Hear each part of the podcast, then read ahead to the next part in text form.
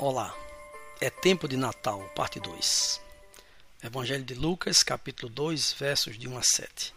E aconteceu naqueles dias que saiu um decreto da parte de César Augusto, para que todo o mundo se alistasse. Este primeiro alistamento foi feito Sirênio, governador da Síria. E todos iam alistar-se, cada um à sua própria cidade. E subiu da Galiléia também José, da cidade de Nazaré, a Judéia, a cidade de Davi, chamada Belém, porque era da casa e família de Davi, a fim de alistar-se com Maria, sua mulher, que estava grávida. E aconteceu que, estando eles ali, se cumpriram os dias em que ela daria à luz.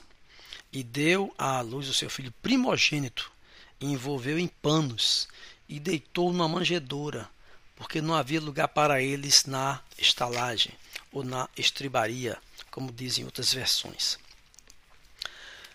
É interessante que Lucas é o único escritor dos evangelhos que faz a correspondência entre os eventos que registra e a história do mundo. Sua narrativa era destinada a um público predominantemente grego, que estaria interessado na situação política e familiarizado com ela. A Palestina, sob o poder do Império Romano, e o imperador César Augusto, o primeiro imperador romano, estava no poder. Os governantes romanos, que eram considerados como deuses, contrastavam com um pequeno bebê em uma manjedoura, que era verdadeiramente o Deus encarnado. Um censo romano foi feito para auxiliar o alistamento militar ou a arrecadação de impostos. Os judeus não eram obrigados a servir no exército romano, mas não podiam deixar de pagar impostos. O decreto de Augusto foi emitido no cronograma perfeito de Deus e segundo o plano perfeito de Deus para trazer seu filho ao mundo. Nessa época, os romanos governavam o mundo civilizado. Em contraste, José controlava muito pouco. Apesar de suas objeções e contra suas convicções políticas, José obedeceu à ordem romana que o obrigava a empreender uma longa viagem apenas para pagar seus impostos. Sua noiva, que tinha ido com ele, estava prestes a dar à luz. Mas os romanos não reconheciam suas limitações. Na realidade, Deus controla o mundo. Em todos os tempos e lugares, ele realiza sua vontade.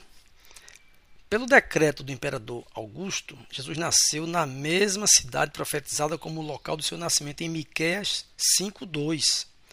Embora seus pais não morassem ali. Tanto José quanto Maria eram descendentes de Davi. O Antigo Testamento está repleto de profecias de que o Messias nasceria na linhagem real de Davi. Textos em Isaías e Jeremias mostram isso. Roma emitiu o decreto exatamente como Deus pretendia, que ele nascesse em Belém. Às vezes nós pensamos a nosso próprio respeito: estou sendo obediente? Por que as coisas não melhoram? Nós enfrentamos desconforto ou inconveniência e imediatamente pensamos que interpretamos mal a vontade de Deus ou que Deus cometeu um erro. Mas observe esse tranquilo casal a caminho de Belém. Deus não só avisou a estrada acidentada para José, mas o fortaleceu. Deus não providenciou um alojamento luxuoso para José e Maria, mas trouxe seu filho ao mundo em um humilde alojamento. Quando fazemos a vontade de Deus, não temos a garantia do conforto ou conveniência, mas temos a promessa de que tudo, até mesmo o desconforto, e a inconveniência têm significado no plano de Deus. Ele lhe guiará e fará tudo o que você necessitar. Como José, viva cada um dia com fé, confiando que Deus está no controle de todas as coisas. Diz o texto que a mãe envolveu o seu filho em panos, deitou numa manjedoura. Essa menção da manjedoura é a base para a crença tradicional de que Jesus nasceu num estábulo. Muitas vezes, os estábulos eram cavernas com canais para alimentação, que são as manjedouras, escavados nas paredes da caverna. Apesar dos cartões de Natal populares, o ambiente era escuro e sujo.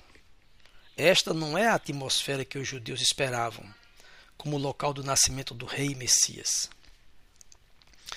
Eles pensavam que seu Messias prometido nasceria em um ambiente de realeza. Não devemos limitar Deus pelas nossas expectativas. Ele está em ação onde quer que ele seja necessário, em nosso mundo escuro e sujo do pecado.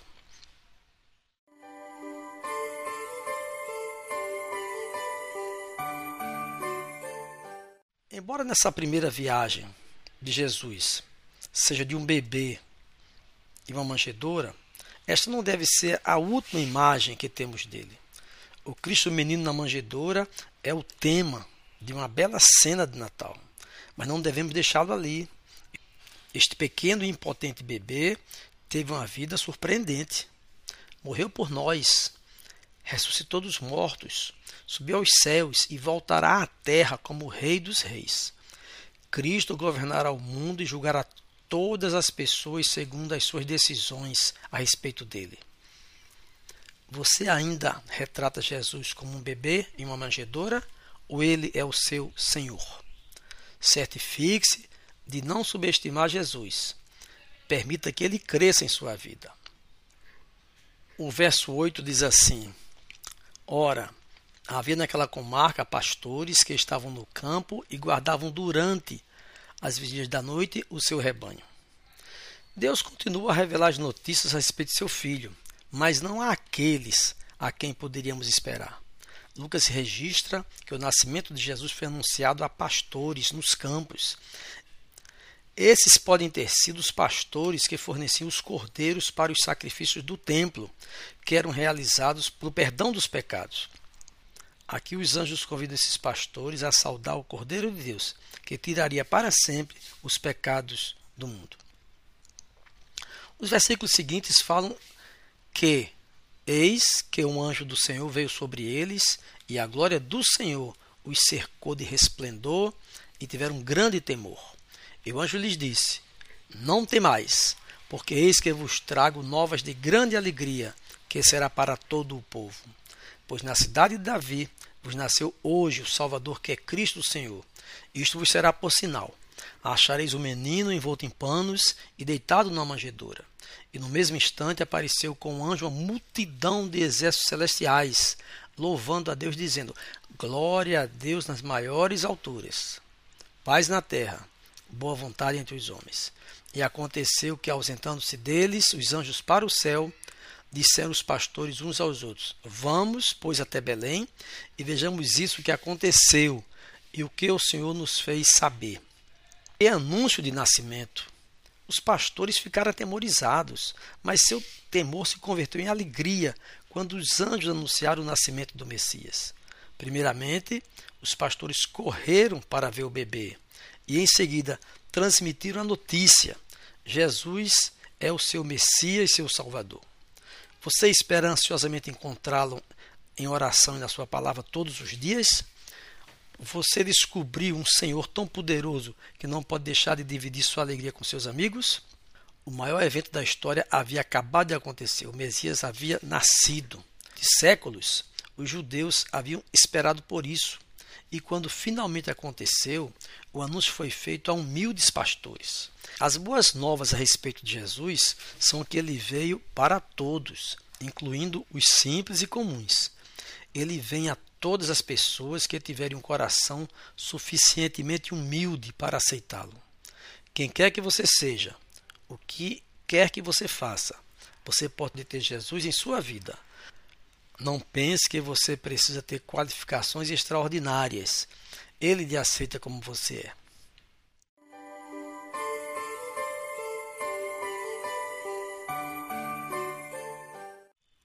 Alguns dos judeus estavam esperando um Salvador que os livrasse do controle romano. Outros esperavam que o Cristo, o Messias, os livrasse de males físicos, mas Jesus, enquanto curava as doenças deles e estabelecia um reino espiritual, os livrou do pecado. Seu trabalho é muito mais abrangente do que poderíamos imaginar. Jesus pagou o preço pelo pecado e abriu o caminho para a paz com Deus. Ele nos oferece mais que mudanças temporárias, políticas ou físicas. Ele nos oferece novos corações que durarão por toda a eternidade. A história do nascimento de Jesus ecoa como uma música que tem inspirado compositores por dois mil anos. O Cântico do Anjo, frequentemente chamado Glória, devido à sua primeira tradução da palavra em latim, é a base para muitas obras modernas para corais, cânticos tradicionais de Natal e antigos cânticos cirúrgicos. Os versos 21 a 24 dizem: Quando os oito dias foram cumpridos para circuncidar o menino, foi-lhe dado o nome de Jesus, que pelo anjo lhe fora posto antes de ser concebido. E cumprindo-se os dias da purificação, segundo a lei de Moisés, o levaram a Jerusalém para o apresentarem ao Senhor. Segundo o que está escrito na lei do Senhor, todo macho primogênito será consagrado ao Senhor. E para darem a oferta segundo disposto a lei do Senhor, um par de rolas, dois pombinhos. Ainda diz: Havia em Jerusalém um homem cujo nome era Simeão, e este homem era justo e temente a Deus, esperando a consolação de Israel, e o Espírito Santo estava sobre ele. E fora-lhe revelado pelo Espírito Santo que ele não morreria antes de ter visto o Cristo do Senhor. E pelo Espírito foi ao templo, e quando os pais trouxeram o menino Jesus, para com ele procederam segundo o uso da lei. Ele então tomou em seus braços e louvou a Deus e disse: Agora, Senhor, podes despedir em paz o teu servo, segundo a tua palavra, pois já os meus olhos ouviram a tua salvação. As famílias judias realizavam várias cerimônias logo após o nascimento de um bebê. Primeiro, a circuncisão. Todos os bebês do sexo masculino eram circuncidados e recebiam seu nome no oitavo dia após o nascimento. A circuncisão simbolizava a separação entre judeus e gentios e seu relacionamento exclusivo com Deus. Segundo, a redenção do primogênito. O primogênito era apresentado a Deus um mês após o nascimento. A cerimônia incluía comprar de volta, ou seja, redimir a criança de Deus por meio de uma oferta. Desta maneira, os pais reconheciam que o bebê pertencia a Deus, que é o único que tem o poder da vida. Terceiro, a purificação da mãe. Durante 40 dias após o nascimento de um filho e 80 dias após o nascimento de uma filha, a mãe permanecia cerimonialmente impura e não podia entrar no templo. No fim do seu período de separação, os pais deveriam trazer um cordeiro para uma oferta de holocausto e uma rola ou um pombo para uma oferta do pecado. O sacerdote sacrificaria esses animais e declararia que a mulher estava limpa. E se o cordeiro fosse caro demais para a família, os pais podiam trazer em seu lugar uma segunda rola ou um pombo. Foi isso que Maria e José fizeram. Jesus era o Filho de Deus, mas sua família realizou essas cerimônias de acordo com a lei de Deus. Jesus não nasceu acima da lei, ao contrário, ele cumpriu a perfeição.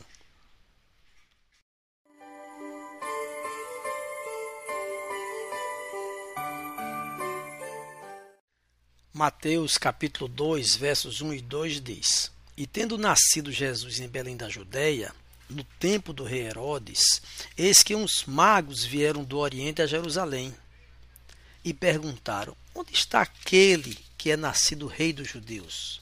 Porque vimos a sua estrela no Oriente e viemos adorá-lo. É interessante que os magos viajaram milhares de quilômetros para ver o rei dos judeus. Quando finalmente o encontraram, reagiram com alegria, adoração e presentes esta atitude é muito diferente da abordagem que as pessoas adotam hoje e muitos adotaram ao longo do tempo. Não se sabe muito a respeito desses magos. Não sabemos de onde vieram, nem quantos eram. se diz tradicionalmente que eram três pessoas, né? Mas a Bíblia não relata isso. Diz a tradição que eram pessoas de alta posição e que é, como é que eles souberam que a estrela representava o Messias? Eles poderiam ter sido judeus que permaneceram na Babilônia após o exílio e conheciam as predições do Antigo Testamento a respeito do Messias. Podiam ter sido astrônomos do Oriente, que conheciam manuscritos e assim por diante. O livro de Números, Balaão fez a seguinte profecia: A estrela que procederá de Jacó. Alguns dizem que essa estrela pode ter sido uma conjunção de Júpiter, Saturno e Marte, de quando Jesus nasceu. Outros dão muitas outras explicações. Atualmente a mídia tem falado, tem mostrado, aliás, que a gente está tendo agora, desde ontem, ontem foi 21 de dezembro de 2020, que está vendo a conjunção de Júpiter e Saturno. Quer dizer, essa conjunção quer dizer que eles não estão próximos, mas aparentemente eles estão próximos. Eles estão distantes 700 milhões de quilômetros, uma distância imensa, imensa. Mas, para os astrônomos, aquilo aparece no Sol telescópio. Então, se considera que eles estão próximos. A mídia tem colocado muitas fotos, inclusive fotos com as luas de cada um deles. Realmente foto fantástica. E é maravilhoso a gente saber que Deus utilizou um fenômeno desse nessa maravilhosa máquina que é o universo, como tudo funciona, como tudo gira, como tudo existe desde a eternidade e que servisse essa conjunção para provavelmente guiar os magos e mostrar a eles e hoje a todos nós que havia nascido Jesus, nosso Rei e Salvador. Amém.